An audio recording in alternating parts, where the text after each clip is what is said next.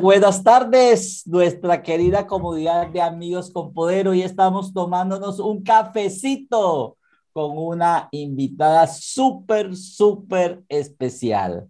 Pero déjenme antes saludar a mi amiga Yanecé Rodríguez. Hola Janet, un saludo muy especial desde Barranquilla, Colombia hasta Sanford Florida. ¿Cómo estás? Hola, mi amigo César, ¿cómo estás? Muy, pero muy bien y mejor vamos a estar cuando podamos escuchar a, a, Mari, que nos va a contar muchas cosas lindas y que hoy para nosotros es un placer tenerla aquí. Así que, bueno, yo estoy aquí en Sheffield Hills, en la Florida, Estados Unidos, también un sol de esos que queman con todo, pero que como estamos adentro sentimos apenas el reflejo, y, pero con muchas ganas de conocer mucho de ti, Mari. A ver, eh, eh, César, así que, bueno, la, la sala es tuya. Claro que sí, pues quiero presentarles a Mari. María, ella, ella realmente su nombre es María Lourdes eh, Rodríguez y Restrepo, perdón, Restrepo. Eh, y pues eh, nos estamos conectando con ella porque ha sido una mujer de Dios, una mujer con muchas bendiciones y con una mujer con muchos retos que se le ha presentado en la vida pero ella desde esa capacidad que tenemos todas las personas, eh, ha tenido unas pruebas muy interesantes, muy, muy, muy fuertes, dependiendo del estándar de cada uno, pero ha salido adelante, porque Dios para ella pues ha puesto un propósito superior.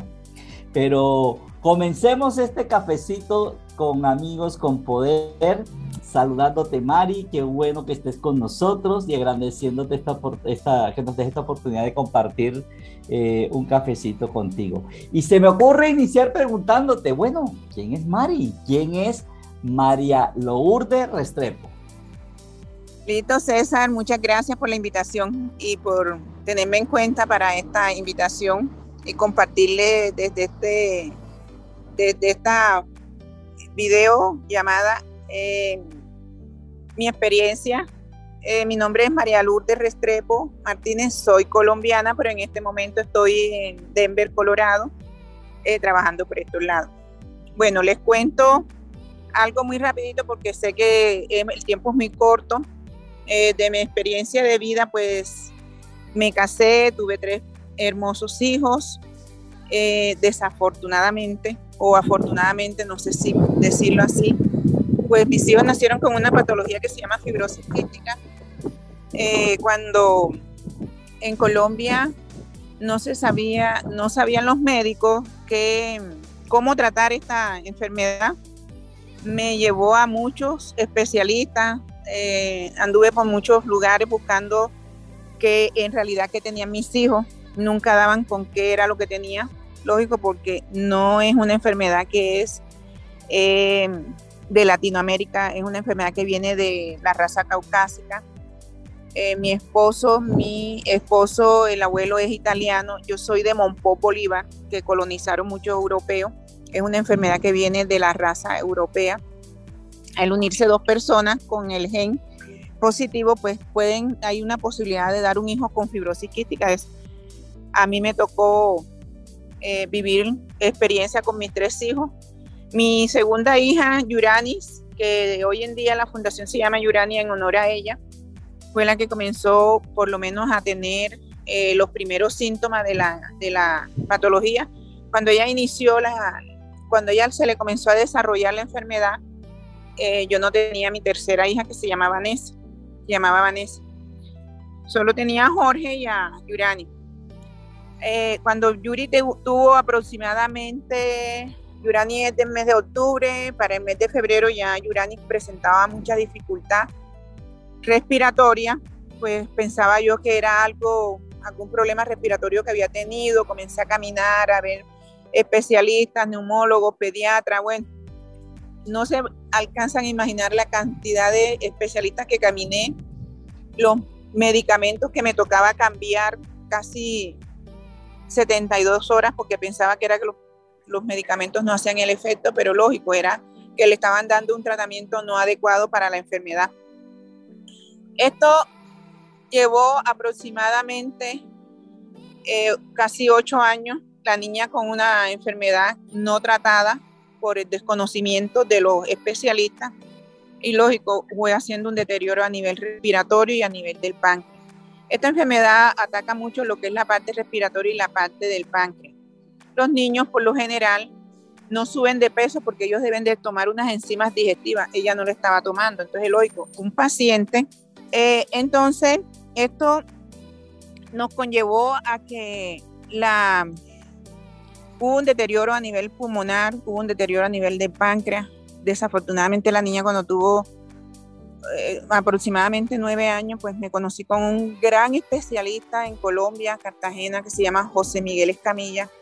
Me dio la mano, fue mi ángel de la guardia en ese momento, él me dio la mano, me comenzó a apoyar, me dijo que la enfermedad era muy costosa y era una enfermedad hereditaria, no tenía cura.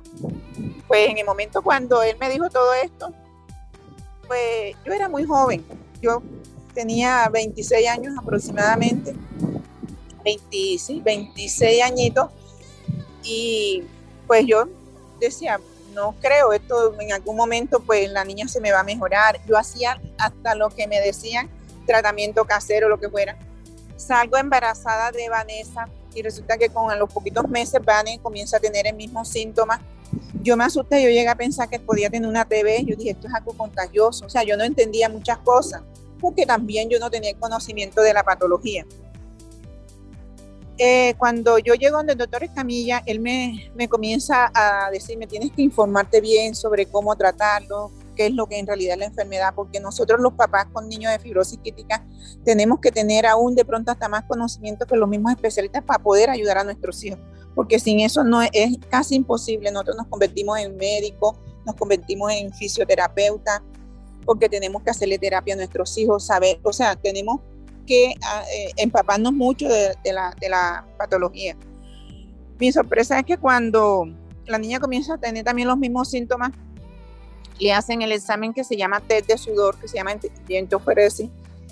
Ella sale positiva también el doctor José Miguel Camilla me dijo, Mari, dale también el examen a Jorge porque, o sea, es raro que un paciente, que una, familia de un hijo con fibrosis quística, y más raro si son dos. Entonces, para que salga de, dura, de duda y para poder hacer un tratamiento a tiempo con el niño, pues es mejor. El niño ya tenía 13 años. Mi sorpresa fue que cuando le hice el examen al niño, desafortunadamente también me salió positivo. Comencé a, bueno, el tratamiento en ese momento costaba alrededor de 6 millones de pesos mensuales, le estoy hablando más de 20 años, para un paciente fibrosiquítico. Yo tenía tres hijos, no tenía EPS, porque yo todo el tiempo he trabajado independiente, yo siempre he sido cosmetóloga y eh, eh, peluquera. Y en esa época, en el 95, no había la oportunidad para personas que trabajaban independientes de tener una EPS. Cuando la niña ya eh, en ese trayecto de, del alzo de, de, la niña de 9 años hasta los 13 años fueron días hospitalizadas, haciéndoles terapia respiratoria, tratamientos cada tres meses de antibióticos.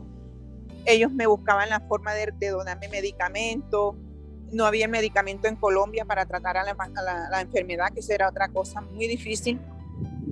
Desafortunadamente, cuando Yuri tuvo 13 años, falleció. Y bueno, me dio muy duro, pero me quedé pensando, pues Jorge y Iván me necesitan, tengo que sacar fuerza de donde, donde uno no sabe cómo, en realidad aquí uno se da cuenta que es definitivamente la mano de Dios la que sostiene a uno, la que lo ayuda a uno, así uno no tenga esa fe como, como, como uno quisiera de verdad agradar a Dios. Y comencé ahí mi proceso, comencé entonces a indagar más sobre qué era la fibrosis, cómo manejarla, comencé a ir a congresos de padres y a raíz de eso comenzamos a hacer una asociación, me asocié con varios, entonces los médicos cuando ya vieron que yo tenía un poco de conocimiento, cada papito que tenía un niño con fibrosis quística me, llamaban a mí para que yo hablara de mi experiencia, cómo tratar a los pacientes. Y desde ese momento entonces yo comencé a hacer una asociación de niños con fibrosis quística de la costa atlántica. Bueno, en ese proceso la niña muere en el 95 y hasta el 2004 Jorge estaba estudiando medicina, después luego estudió derecho. Hizo una crisis que fue imposible que lo sacaran de ahí. El niño muere. Les cuento que Jorge para mí era un joven, era mi hijo, era mi apoyo, era, después de Dios, era él.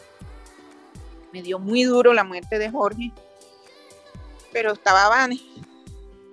Cuando tenía mucho dolor, muchas ganas de llorar, pues les cuento esto, hasta en un closet me metía para que Vanessa no se diera cuenta, porque no quería que me viera débil. Eh, oraba mucho, le pedía a Dios mucho que me ayudara para poder sacar a Vanessa adelante. Yo dije, bueno, ya me queda Vanessa, ya tengo la oportunidad de pronto de, de pensar en un trasplante de pulmón. Y comenzó hacerle, o sea, la misma rutina del tratamiento todos los días, porque este es un tratamiento tres veces al día hay que nebulizar al paciente. Hay que ponerle dos de un medicamento y otro de otro medicamento. Es una cosa continua. Se tienen que tomar muchas veces hasta 15 enzimas digestivas fuera de los otros tratamientos. Es algo bastante agotador tanto como para el paciente como para uno. Pero siempre pensé, si para mí es agotador, ¿cuánto no más para un paciente que son jóvenes, que son niños, que quieren luchar, que quieren jugar? O sea, que se les está negando desafortunadamente de tener una niñez normal, una juventud normal. Todo eso pues me dolía mucho, pero no, no podía hacer nada. Simplemente traté de como mamá hacer todo lo que a mi alcance lo pude hacer bajo las dificultades económicas porque no es fácil tener un paciente con fibrosis quística. Mi sorpresa es que cuando llega el 2005, a finales del 2004, Vanessa comienza a tener problemas más, más comprometidos y la hospitalizaron para el mes de, de febrero, a finales de febrero. La hospitalizaron, me la entregaron, volvieron y la hospitalizaron. Para el 30 de marzo antes del 30 de marzo el médico me hicieron una reunión y me invitaron y me dijeron que la niña tenía un problema cardíaco severo, que no había nada que hacer. Les cuento que en medio de esto yo sentí que me derrumbaba porque, o sea, mis esperanzas se estaban yendo totalmente al suelo. Porque con un problema respiratorio y un problema cardíaco, era poco lo que tenían que hacer los médicos ahí. Yo le pregunté a ellos que si, eh, qué posibilidad había de tratamiento, de un trasplante. Me dijeron nada, más. No hay nada que hacer. Solo queremos que tú nos digas si quieres que la niña se quede aquí en la clínica con nosotros, si tú te la quieres llevar para tu casa. Entonces yo le dije, me la llevo para mi casa. Me la mandaron en una ambulancia. Duró como tres días en la casa ella fue una niña, una jovencita que tuvo muchos amigos, la recibieron con, con globos, con parcas, o sea, le hicieron una bienvenida a la casa. Como a los tres días ella me hizo una crisis y me tocó llevarla nuevamente a la clínica y falleció. Ahí comencé yo, bueno, a cuestionar un poco a Dios, porque no es fácil perder un hijo. Y perder tres, pues es más difícil cuando ya pasó el tiempo, a los cuatro años, los especialistas me comenzaron a decir, Mari, mira, tú tienes mucha experiencia en esto, porque no piensas en trabajarle a la fundación? Te necesitan muchos pacientes, las mamitas, mira. Entonces yo retomo nuevamente la fundación y comencé otra vez a trabajar con la fundación y tomé cargo de representante legal. Desde, este, de ese momento, de 2008, me, me, comencé a estudiar en la, en la tecnológica de Bolívar, eh, haciendo un diplomado de fortalecimiento institucional para saber cómo ayudar, desde, desde qué punto puedo yo mirar cuáles eran las debilidades y la fortaleza de la fundación, que debilidades había miles, hay, siguen siendo. Y comencé ahí mi proceso, entonces ya no como mamá, sino como esa persona a la que puedo apoyar eh, si necesitan un medicamento, si necesitan una orientación, porque yo como mamá sé lo que se vive en tener un paciente así. no lo sé como paciente, pero sí lo sé como mamá. Y desde ese momento hasta la fecha, esa ha sido mi labor en la fundación con otras mamitas que también están, hacen parte de la fundación y con parte de los especialistas a nivel de Cartagena, a nivel de Barranquilla, a nivel nacional. Me apoyo mucho con Bogotá también, con las otras fundaciones. Y en el 2014 yo fue la primera venida mía aquí a Estados Unidos y hice una visita al hospital de Israel acá en Manhattan y me ayudaron también mucho con medicamentos, con equipo. Entonces, mi, mi perspectiva desde este momento es seguir trabajándole a la fundación en lo que yo más pueda. Me vine para Estados Unidos nuevamente porque cada seis meses eh, duro aquí cinco meses y luego me regreso a mi país. Esta vez estoy pensando de demorar un poquito más por la situación que estamos viviendo en Colombia. Yo tengo, tenía, porque vendí mi estética, vendí mi peluquería para venirme por la, porque tengo otros proyectos. Pero de, igual manera sigo apoyando desde acá por la cuestión de la pandemia, pues se nos ha hecho muy difícil eh, reunirnos como lo veníamos haciendo, se le hacían reuniones a los papás de cómo manejar la patología, eh, con neumólogos, con gastro, con fisio, con psicólogo, con abogados, para que sepan cómo, cómo empaparse y cómo reclamar sus derechos, porque Colombia es un país de, también de oportunidades si conocemos nuestros derechos. Entonces, esa es la labor de la fundación en estos momentos. Entonces, esa es mi, mi, historia de vida. Eh, me cuesta un poquito de trabajo recordar ciertas cositas que, pues no las digo porque son muy dolorosas de todo el proceso de lo que viví con mis hijos, pero creo que, lo que les he comentado, pues lo único que he sentido que me ha fortalecido de verdad es el haberme apoyado mucho en Dios.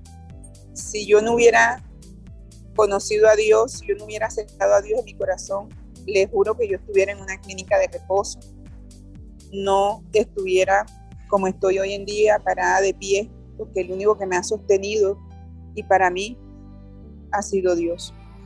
Entonces, esa es mi, mi historia de vida, mi experiencia como mamá, como amiga de representante. Entonces, no tengo más nada que comentar.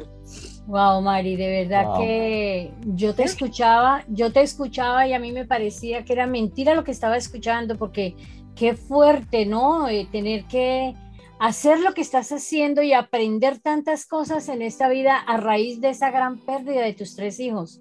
De verdad que, que eres de admirar porque eh, en una circunstancia de esto como mamá, es, es, es, gente que no, que no puede, que, que, no puede superar si se quedó postrada. A veces inclusive eh, pierden al esposo, pierden a la esposa y ya ahí hasta ahí ya les llegó la vida. Pero tú has seguido, estás queriendo ayudar a la gente, tienes una labor muy grande por hacer. Y eso es a raíz de qué? De, de esa experiencia tan triste que tuviste que vivir, pero que te presentó la oportunidad de ayudar a muchas personas más. Ni para qué preguntarte cómo superaste el reto porque ya no lo contaste. Ni para qué preguntarte nada, porque todo nos lo has dicho en, ese recorrido que has hecho de tu vida. Me quito el sombrero, Mari. Qué gran mujer, qué gran experiencia y qué gran lección. Yo lo tomo como una lección. ¿Tú qué dices, César?